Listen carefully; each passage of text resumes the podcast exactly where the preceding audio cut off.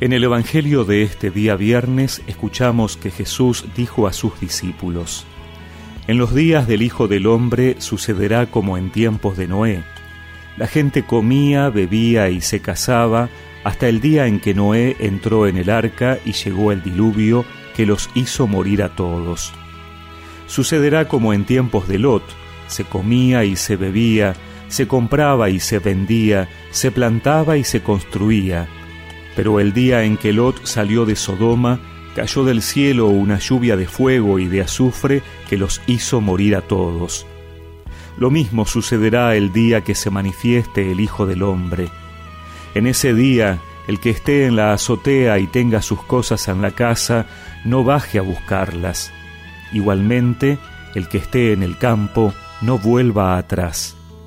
Acuérdense de la mujer de Lot, el que trate de salvar su vida la perderá, y el que la pierda la conservará. Les aseguro que en esa noche de dos hombres que estén comiendo juntos, uno será llevado y el otro dejado. De dos mujeres que estén moliendo juntas, una será llevada y la otra dejada. Entonces le preguntaron, ¿Dónde sucederá esto, Señor? Jesús les respondió, donde esté el cadáver se juntarán los buitres.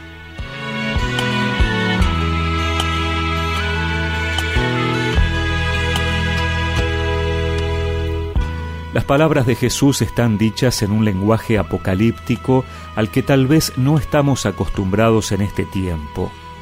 No busca llenarnos de miedo. Como otras veces quiere que veamos la necesidad de estar preparados, porque solo quien está con Jesús puede salvar su vida. Solo los que estuvieron con Noé o con Lot lograron salvarse. El encuentro con Jesús implica una respuesta inmediata, requiere que tengamos las cosas en orden, no se puede pedirle un tiempo extra. Debemos estar preparados, ser capaces de reconocerlo y permanecer con Él. Jesús ya vino por primera vez, pero muchos de los que lo rodearon no lo reconocieron. Lo vieron y lo escucharon, pero solo algunos pudieron reconocer en él al Mesías, al Hijo de David. Otros se burlaron y lo coronaron con espinas.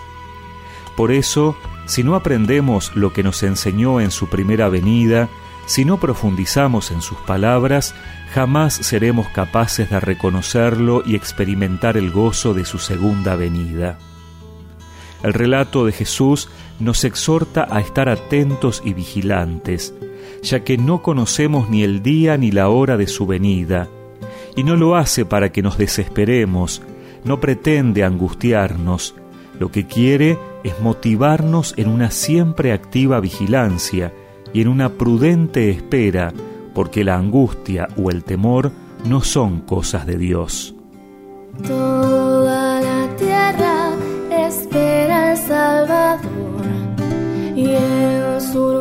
A la obra del Señor es el mundo que lucha por la libertad, reclama justicia y busca la verdad.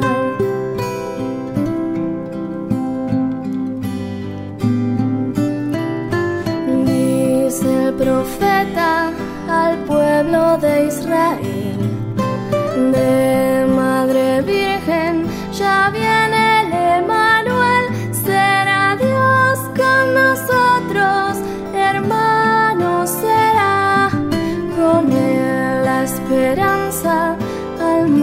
Volverá. Y recemos juntos esta oración. Señor, quiero estar atento a tu venida preparado con mi vida. Amén. Y que la bendición de Dios Todopoderoso, del Padre, del Hijo y del Espíritu Santo los acompañe siempre.